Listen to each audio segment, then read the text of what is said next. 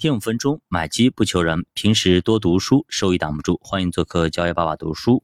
其实上节我们聊到了这个雷曼啊，摇摇欲坠的雷曼，在富尔德的带领下，是做了很多的创新，增大了权益仓位的一个配置。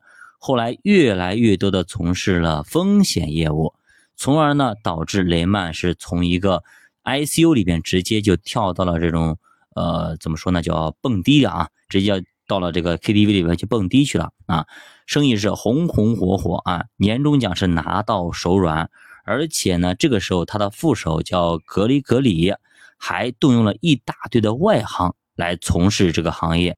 那格里格里他其他事还可以没问题，但是你招了一堆的外行来干嘛呀？对吧？这就引起了公司其他的一些元老的不满，他们纷纷呢找富尔德投诉。哎，但是富尔德呢，一如既往的支持他的就手下叫格雷格里。那富尔德就说了，那么叫用人不疑，疑人不用，所以呢也没有去找格雷格里去谈话。那么雷曼危机爆发以后，其实最重要的关键点就是啊，政府是否要去施救，这是一个很尖锐的问题，甚至有不少的媒体啊大肆报道啊，那是这样说的，说政府呢。是不是开了救助陷入困境的金融机构的先河啊？以前呢，这种金融机构咱都不救啊，现在是不是开始救了呢？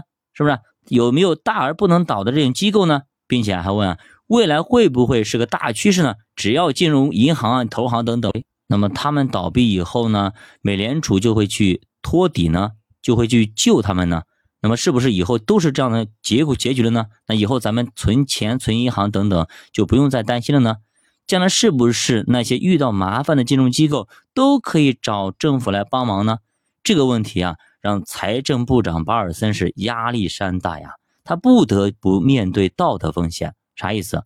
就是如果每次都是那么美联储来替金融机构来擦屁股的话，那么这些金融机构就会越来越肆无忌惮啊，反正赚钱算自己的。出事了，美联储来扛，让纳税人来买单。所以，只要政府每次都救，那么就会产生一个结果，会让金融机构越来越冒险，捅的篓子也越来越大。那这个时候谁不愿意？纳税人不愿意，老百姓不愿意。我们缴的税，结果让你美联储拿去当好人，给金融机构擦屁股去了。以后这些钱我们要养老的啊，我们要用的，取之于民，用之于民嘛。结果怎么着？所以说，广大纳税人是肯定不同意，一百个不赞成的啊！保尔森面对犀利的问题，也只能换一种说法。他强调啊，我们所做的一切啊，均只在于有利于美国人民的利益，力争把破坏性降到最低。其实，保尔森现在十分清楚啊，救助雷曼是损失最小的方式，但是长期可能让美国万劫不复。只要开了这个先河，开了个口子，以后可能就是像洪水猛兽一样拦也拦不住。但是如果咱不救，可能这次就真的这一次就万劫不复了。那么主播试问大家，如果您是保尔森，您是救还是不救呢？其实，在雷曼之前啊，高盛他就发布了业绩，盈利十五亿美元，这比上一季度三十二亿下降了一半。但是对于信心已经崩溃的市场来说，其实还算是个好消息，起码证明啊，投行呢还是赚钱的。而 CFO 卡伦随即发布了雷曼的业绩，盈利呢四点八九亿美元，比上一季度也是下降了百分之五十七。虽然说很惨，但是也明显呢高于分析师的预测。分析师预测啊，雷曼已经一塌糊涂了，根本都不赚钱，赔了一塌糊涂。那么这么业绩一公告啊，算是暂时平息了市场的恐慌。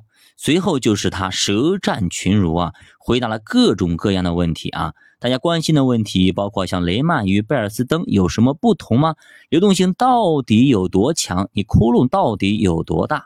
那么卡伦总算是对答如流。业绩发布以后，雷曼的股价是涨了百分之四十六，甚至一些分析师开始高调宣布雷曼的评级直接提升。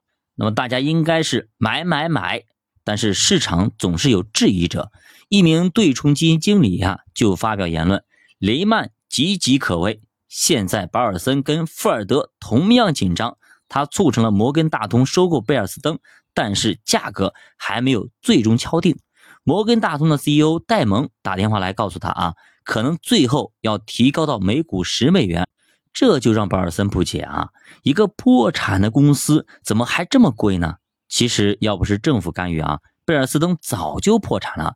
保尔森其实不愿意承担骂名，所以他希望摩根大通能把价格给压下来，让这一切赶紧平静下来。但是价格太低，贝尔斯登的老板和股东们都打死不干啊，甚至还要揭竿而起，搅黄了这笔交易。所以呢，戴蒙也只能够接受涨价。其实保尔森当时最痛恨的就是“救市”这个词啊，他认为自己所作所为，其实在挽救美国经济。他不明白为什么那么多人对他指责啊，千夫所指来骂他，甚至他也感受到了来自于小布什政府的一个压力。在几天以前，布什的发言稿里还在声明，政府绝对不会实施救助。巴尔森看到之后，找了布什，才改了这句词。他当时就告诉布什啊，这次恐怕必须得救，否则可能会发生崩溃。所以可见啊。保尔森当时的位置也非常尴尬，他知道肯定得救，但是呢，政治上他却完全被束缚住了，因为总统要赢得老百姓的支持啊，他是不愿意救助的。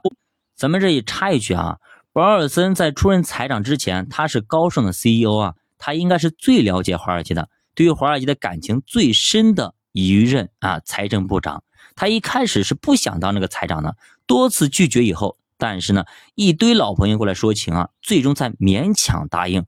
没想到直接就赶上了一个烂摊子，对吧？上面老大说不救，那自己呢不救又不行，对吧？不救你又是千古罪人，那你救吧又被所有人骂，所以说里外不是人啊。那后来到底救还是没救了呢？到底为什么呢？我们下节继续接着讲，教爸读书陪你一起慢慢变富。我们下节再见。